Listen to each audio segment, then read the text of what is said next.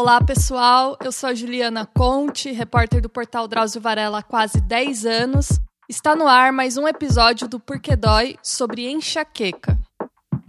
Nas últimas quatro semanas, eu contei um pouco sobre a minha experiência com a doença, meu processo de desintoxicação de analgésicos e minha saga em busca de um tratamento promissor. Falar sobre isso, de certa forma, me ajudou a lidar melhor com a doença.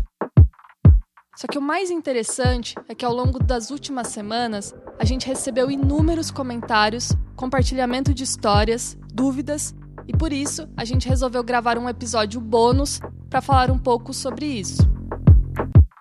Seja bem-vindo!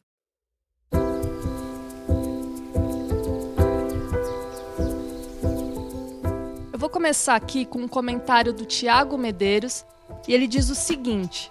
Eu sofro com enxaqueca e a minha dor ela pode ser potencializada por vários motivos: cheiro, comida gordurosa, iluminação e sons.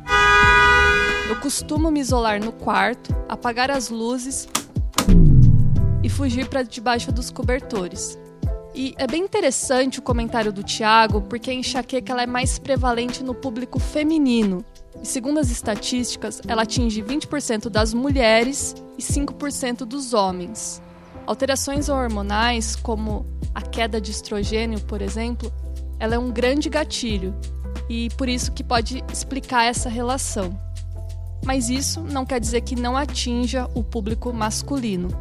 Então, quando o Tiago fala sobre gatilhos, a gente tem que aprender na prática a identificar o que pode ser uma bomba pra gente, mas, por exemplo, barulho, cheiros fortes de perfumes, comidas apimentadas são meio que universais. Algumas pessoas ela têm alguns muito específicos, como por exemplo, comer melancia.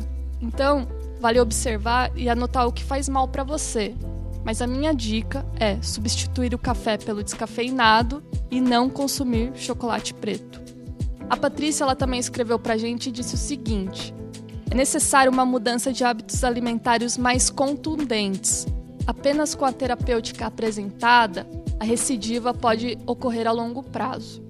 Eu concordo, por isso a importância de cortar a cafeína, mas não só dos cafés, também dos chás, energéticos, refrigerantes de cola e tentar ter uma alimentação mais equilibrada, com comida de verdade, sabe? Daquela dos tempos das nossas avós, com arroz, feijão, verduras, salada.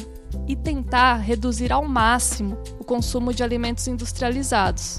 Mas nada de dietas restritivas, a não ser que você tenha alguma intolerância alimentar, porque daí você vai estar tá criando um outro problema para sua cabeça.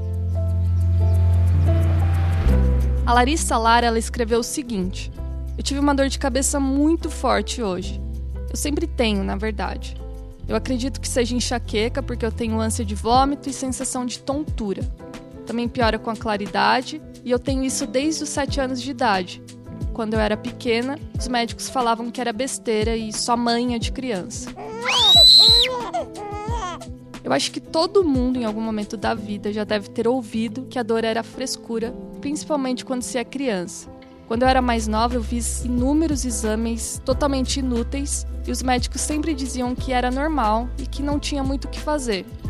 Só que ninguém diz que se a doença não for controlada, ela pode piorar sua qualidade de vida e se tornar crônica.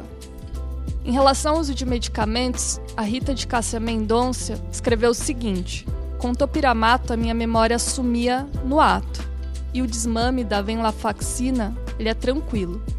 Olha, Rita, tomara, porque eu iniciei esse desmame aí há alguns dias. Eu estou tomando agora a dose mínima.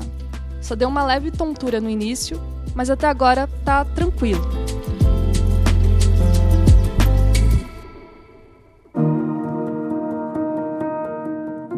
Bom, agora eu vou tentar tirar algumas dúvidas que chegaram pra gente. Vamos lá. Daniel Gomes, ele disse: "Fala da enxaqueca com aura. Eu sofro com isso há anos e quando a crise vem, ela é realmente incapacitante. Eu acho que o tema enxaqueca com aura vale um episódio inteiro. Mas só explicando bem rapidinho, a fase da aura, ela ocorre geralmente antes da pessoa ter a dor de cabeça. A aura da enxaqueca, ela é caracterizada por fenômenos sensoriais temporários e dura aí de 15 a 60 minutos normalmente. Então a pessoa pode ver pontos luminosos semelhantes a lanterninhas, vagalumes ou flashes que brilham e piscam, podendo assumir formas em zigue-zague. Tipicamente, assim que a aura da enxaqueca desaparece, a dor de cabeça se inicia. Só para vocês terem uma ideia, a obra de arte Noite Estrelada de Van Gogh, ela foi inspirada na hora da enxaqueca da qual ele sofria de forma pesada desde a infância. Depois vocês deem uma olhada.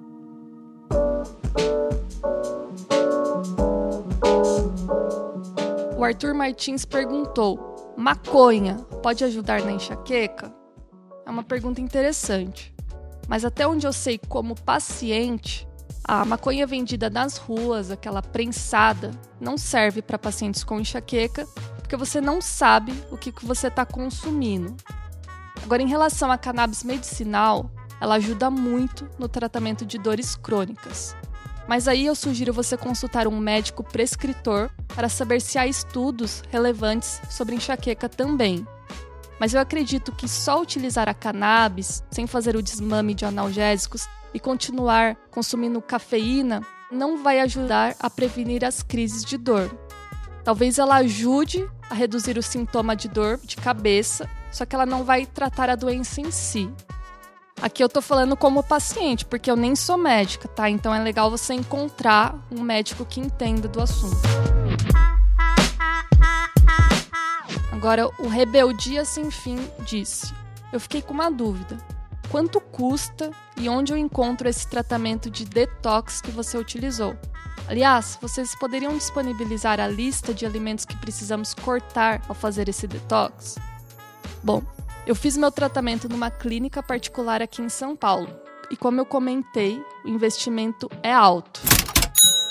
É cerca de mil reais, mais aplicação de Botox a cada três meses, que custam aí cerca de dois mil reais, sem contar as sessões de fisioterapia. É, gente, é pesado, eu sei disso. Eu tô me virando aqui em duas para arcar com tudo, mas não tem jeito.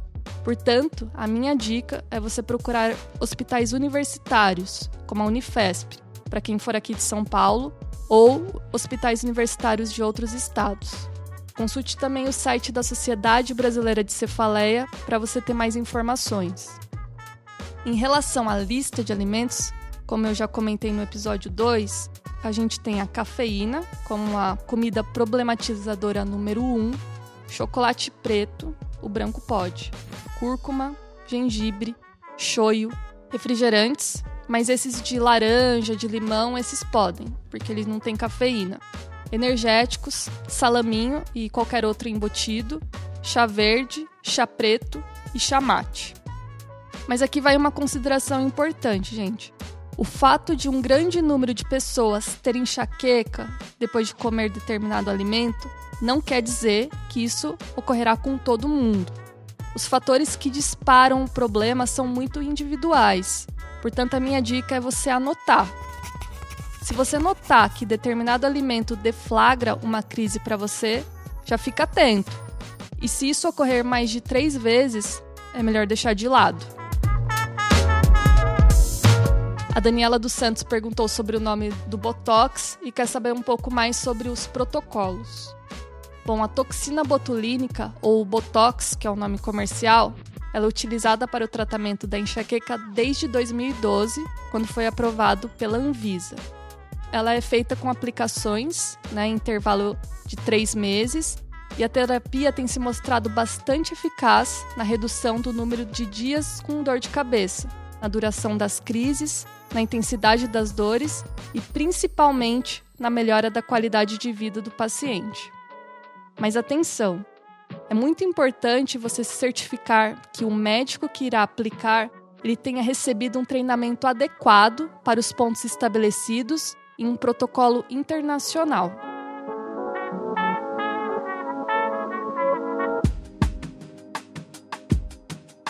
Depois de quase um mês falando só sobre enxaqueca, espero que esse especial tenha ajudado as pessoas que sofrem com o problema a procurarem ajuda especializada.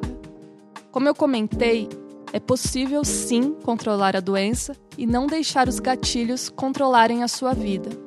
Então pesquisa bastante, procure médicos especializados e não abuse dos analgésicos. Eu acho que esse é o meu principal recado. Se você estiver tomando mais de três comprimidos por semana, procure ajuda, porque é sinal que a sua doença está fora de controle. E se ela não for controlada agora, só vai te trazer mais dor de cabeça no futuro. Então, muito obrigado mais uma vez pelos comentários, por ter me acompanhado durante toda essa jornada, que não termina aqui. Eu vou continuar seguindo o meu tratamento e tentando viver com menos dor. Muito obrigada, pessoal, e até o próximo episódio do Porquê Dói.